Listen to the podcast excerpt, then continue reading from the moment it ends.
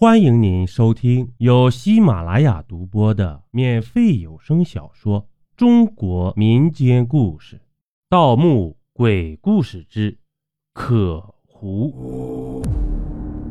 咱们书接上集，我明白了，奴隶们死后诈尸，堵在身体里的血玉把他们折磨成现在的模样。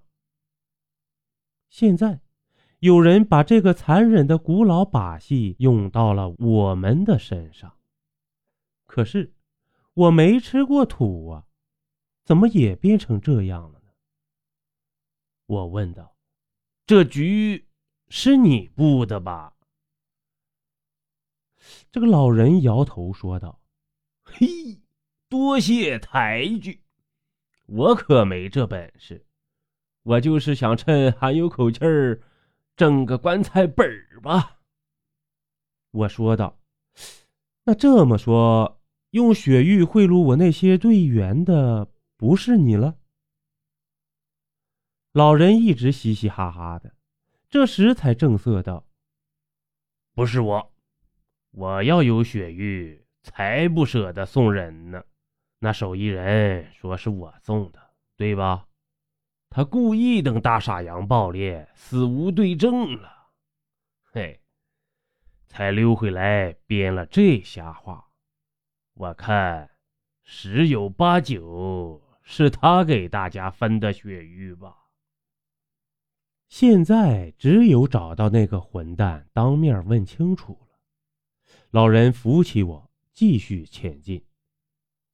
这墓道里一片漆黑。可是我却感觉有无数双眼睛在盯着我，老人的呼吸也急促起来，显然也有同样的感觉。我默契地举起手电，同时摁亮，然后我们同时发出一声呻吟。这里没有幕墙，只有数不清的笼子，笼子是青铜的，古锈斑驳，每只只有冰箱那么大。一个挨一个，从地上一直延伸到十几米高的穹顶。每只笼子里都有一个刚才我们看到的那种狐狸，其中有的还没有完全畸形，能看出是人。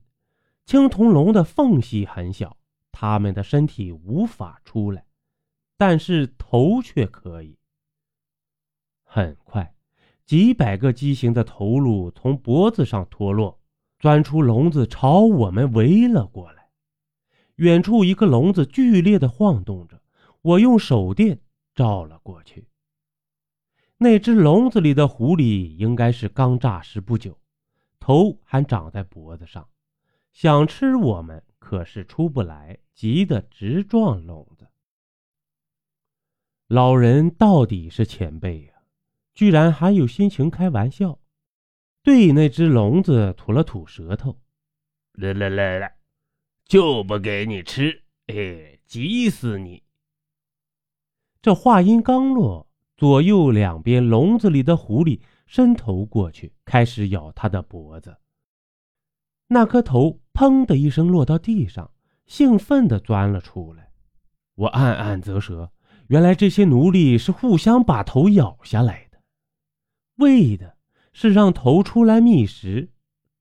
我在古墓里见过各式各样的共生系统，可是头和身体共生的僵尸还是第一次见到。就在这时，一个嘶哑的声音传来：“可胡天师出碧玉，明公自古无人回，你们死定了。” 别挣扎了！声音凄厉异常，听得人毛骨悚然。老人小声的对我说道：“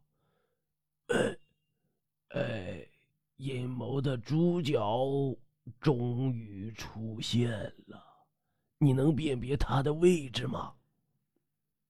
我摇了摇头，他的话太少，没机会分辨。不过。应该就在附近吧。老人叹道：“嘿，只要能确定位置，老夫一把飞刀就能结果了他。邀您继续收听下集。